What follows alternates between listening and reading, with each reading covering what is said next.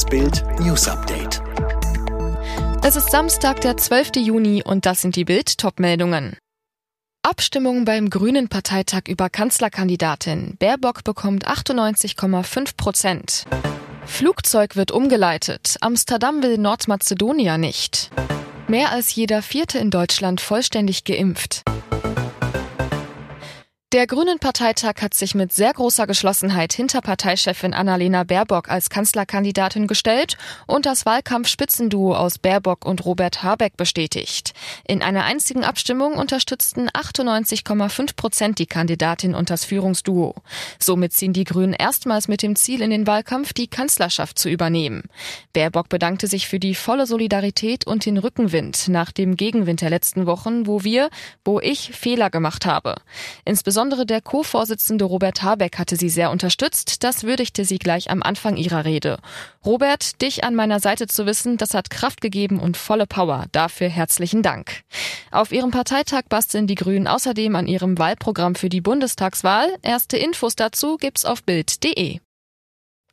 Nordmazedonien nimmt zum ersten Mal in seiner Geschichte an einer EM teil und muss zumindest bei einem Spiel wohl auf Funktionäre, Fans und auch begleitende Journalisten verzichten. Das Internetportal sportmedia.mk schreibt, dass die holländische Botschaft in Skopje Fans angewiesen habe, von Reisen zum Spiel nach Amsterdam am 21. Juni abzusehen. Grund? Die Corona-Zahlen im Land. Die sinken zwar stetig, aber offenbar nicht schnell genug. Und es gibt noch mehr Trubel, nachdem die Fans gegen gegen die neuen Trikots Sturm gelaufen waren, war der Verband eingeknickt und hatte die alten Shirts wieder aus dem Schrank geholt. Aber die passen auch nicht jedem.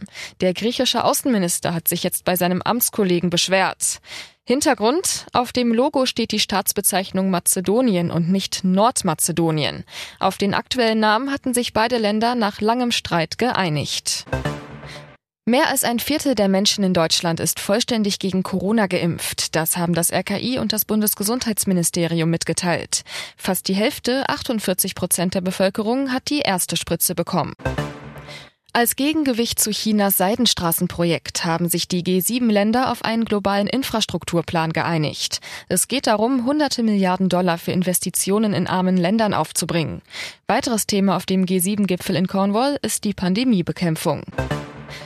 Mehrere Superreiche aus Deutschland und Österreich haben sich zusammengetan und fordern höhere Steuern auf Millionenvermögen.